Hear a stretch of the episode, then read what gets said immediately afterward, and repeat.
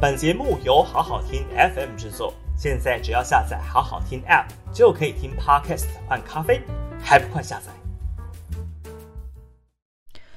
好好听 FM 的朋友，大家好，我是平秀玲。五月二十三号的今日评评里哦，来谈谈徐巧芯违停乌龙爆料事件了，居然成为这两天网络上非常热门的话题哦，因为这个剧情实在是水很深哦。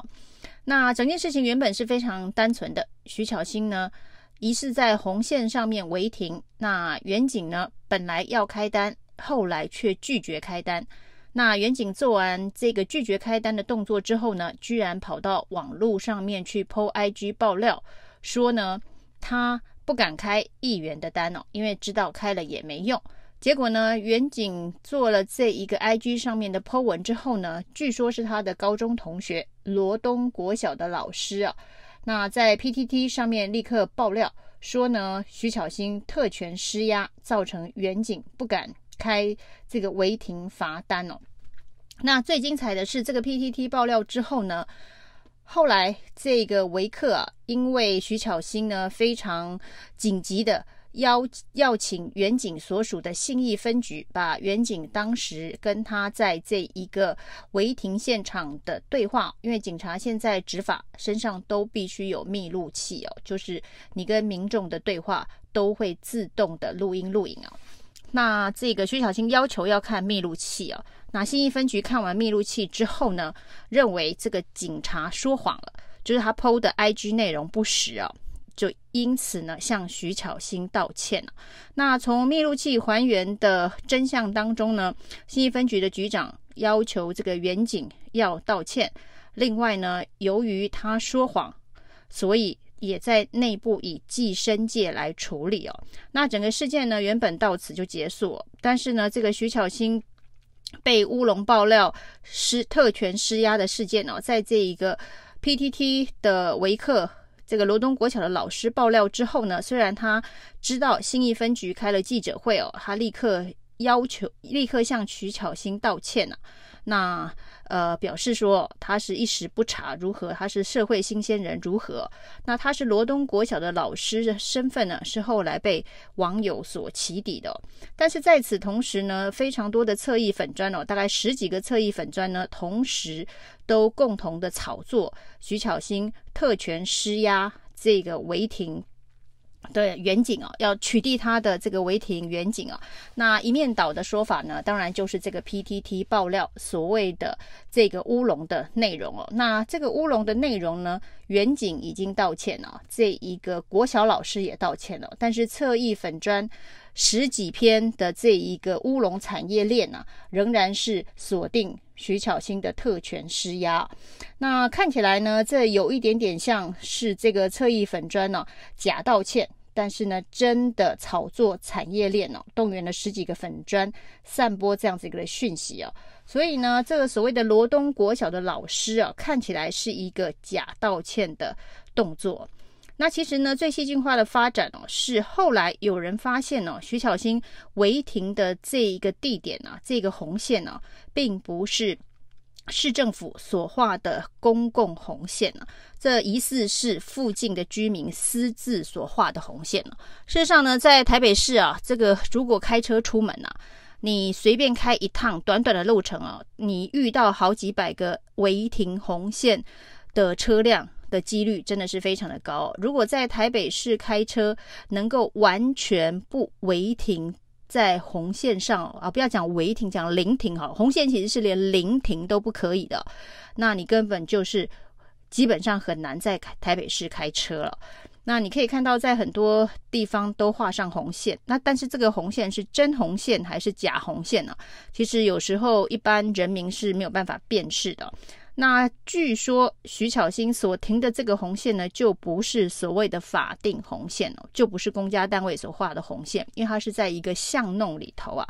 那它是当地的居民私画的红线，那这要如何的分辨呢？因为台北市政府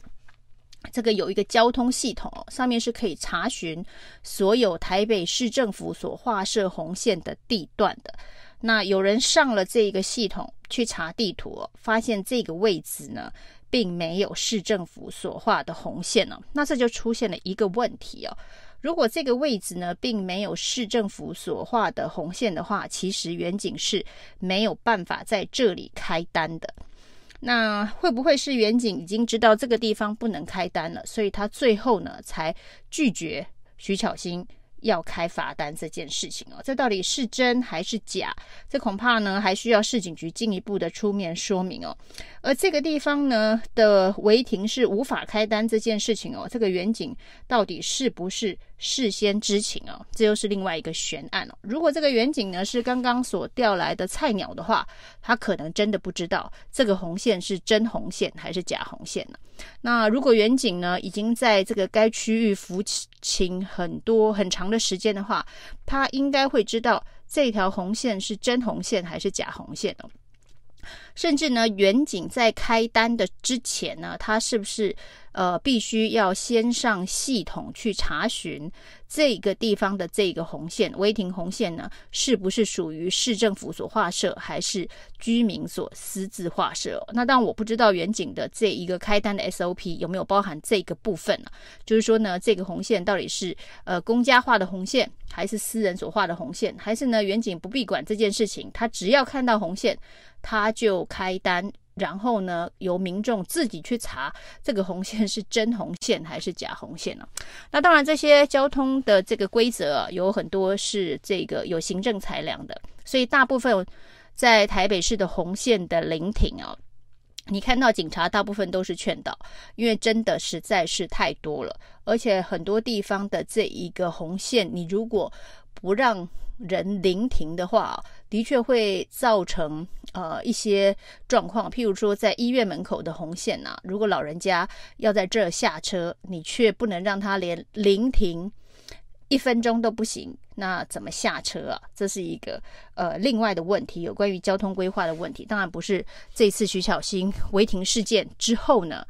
呃。大家所应该同步思考的，就是有关于交通规划的问题哦。但这个事件目前为止，让大家觉得最震惊的是哦，警察说谎了。那警察居然说谎了。如果他在跟这个徐巧芯的对话当中呢，他是心生恐惧的话，那他会是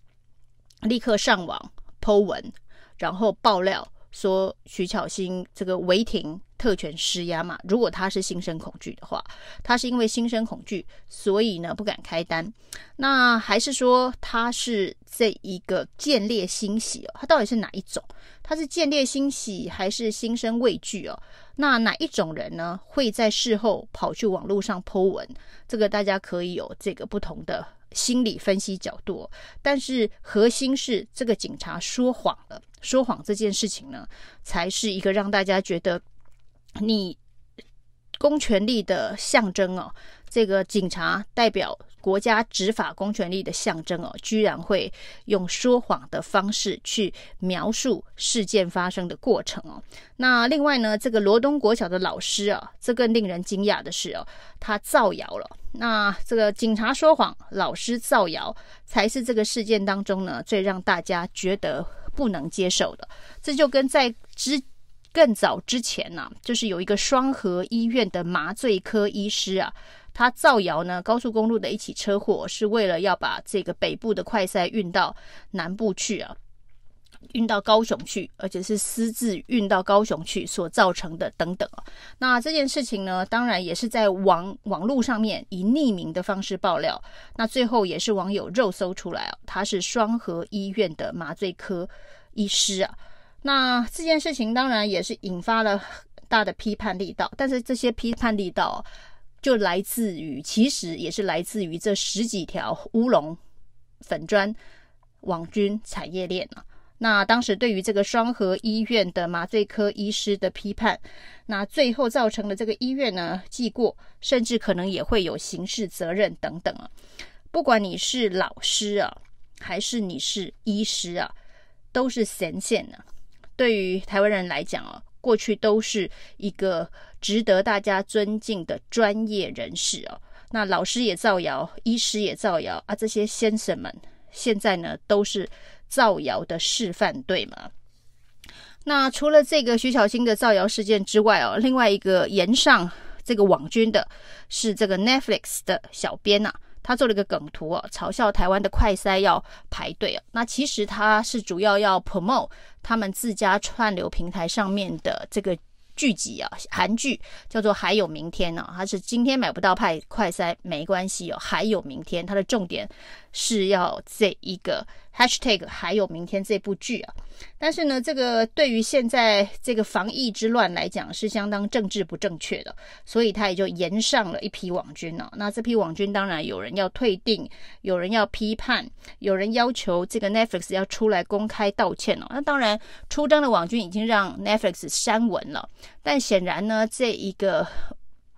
网民们认为说删文不够，要正式道歉呢、哦。那而且呢，要把小编给开除哦。那甚至有人说，这个要用这一个传染病防治法罚 Netflix 三百万哦，因为说这是造谣。到底 Netflix 小编的这个梗图哦，是造谣，还是一个政治不正确的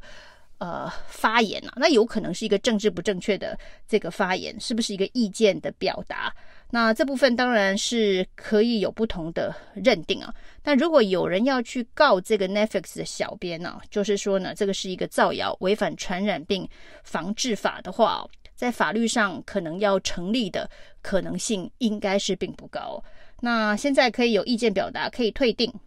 可以批判。